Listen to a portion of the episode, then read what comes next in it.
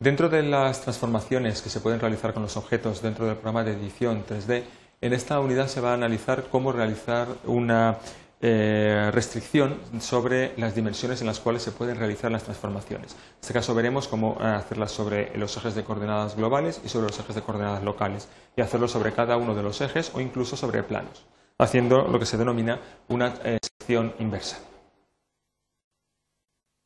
Vale, supongamos que tenemos una escena como la que aparece aquí, donde hay varios objetos y se ha puesto la eh, ventana de transformación activa. Para ello, para ver la ventana en forma completa, hemos pulsado control eh, superior para poder pasar de la ventana normal a la ventana ampliada y también se ha utilizado la tecla N para poder presentar en pantalla las eh, ventanas de propiedades de transformación. Para poder realizar unas restricciones sobre qué ejes queremos realizar unas transformaciones, eh, podemos entrar dentro de la opción de Object y entrar en la opción de transformación y desde aquí ir a las partes superiores. en este caso en concreto, eh, debajo de cada una de las, eh, de las transformaciones de la G de Grab de, movimiento aparece una especial restringida donde se puede seleccionar hacer la transformación sobre el eje de coordenadas globales, el eje X, el eje Y y el eje Z, que es lo que aparece aquí a la derecha, y también se puede utilizar una eh, restricción para emplear los ejes locales del objeto, tanto en X como en Y como en Z. Si se fija a la derecha, eh, se puede observar cuáles serían los atajos de teclado. Para ello se utiliza la tecla G de movimiento en, el espacio. Con una única opción del eje X, Y o Z se puede ir a la restricción de movimiento en cada uno de esos ejes coordenados dentro de lo que es el, eje global del sistema. O bien usando doble X, doble Y o doble Z, entrar en lo que sería el modo eh, local, el eje de coordenadas local del objeto y puede hacer un movimiento restringido a ese eje local. Si en lugar de utilizar la tecla G se utiliza la tecla R, eh, el funcionamiento sería exactamente el mismo con RX, RY, RZ o X, Y, Z para local. Y lo mismo para la S, donde aparecería pues, eh, el escalado tanto utilizando los ejes globales como locales del sistema. Vamos a ver esto cómo se emplea en una sesión normal de diseño. Por ejemplo, eh, seleccionando un objeto, eh, vamos a hacer una rotación, pulsamos la tecla R y realizamos la rotación del objeto tal como queremos. Fíjense cómo aparece dentro de las ventanas de propiedades de transformación la modificación de los ángulos de giro de este objeto.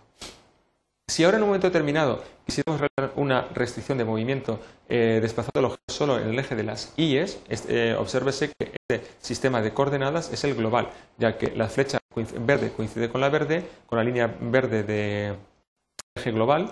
La roja que aparece por aquí es paralela a esta de aquí y la azul que no se ve pero que está eh, sería esta de aquí, sería el eje Z.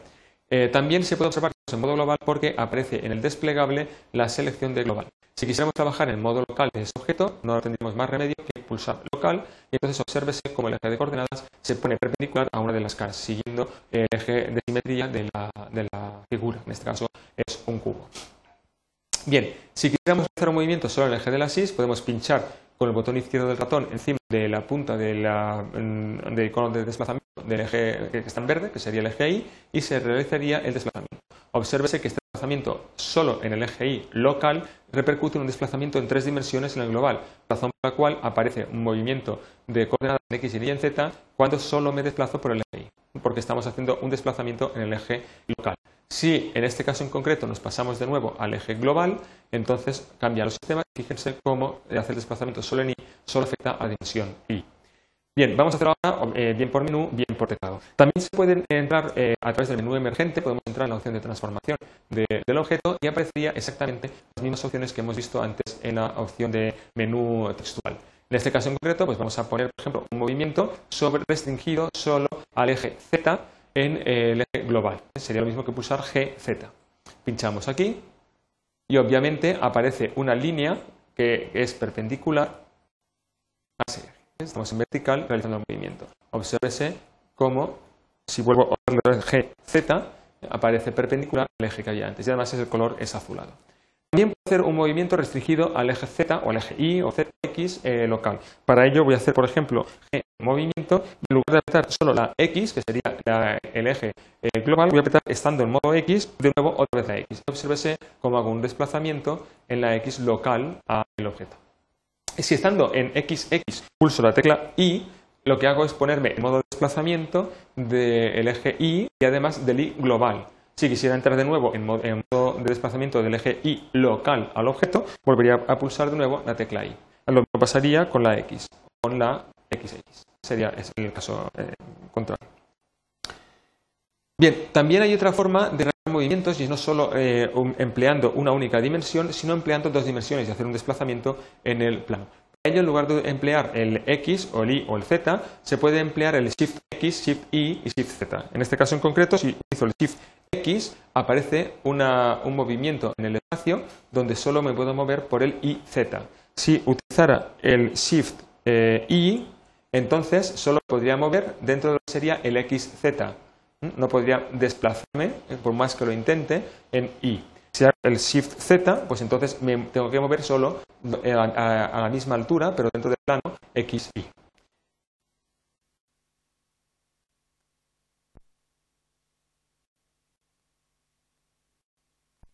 Entonces la unidad que acabamos de ver, lo que hemos dado ha sido cómo realizar eh, movimientos de desplazamiento, escalado o rotación dentro de lo que sería eh, la coordenada x, y o z exclusivamente, o el plano x, y, eh, z o xz, y tanto en modo local como en modo global.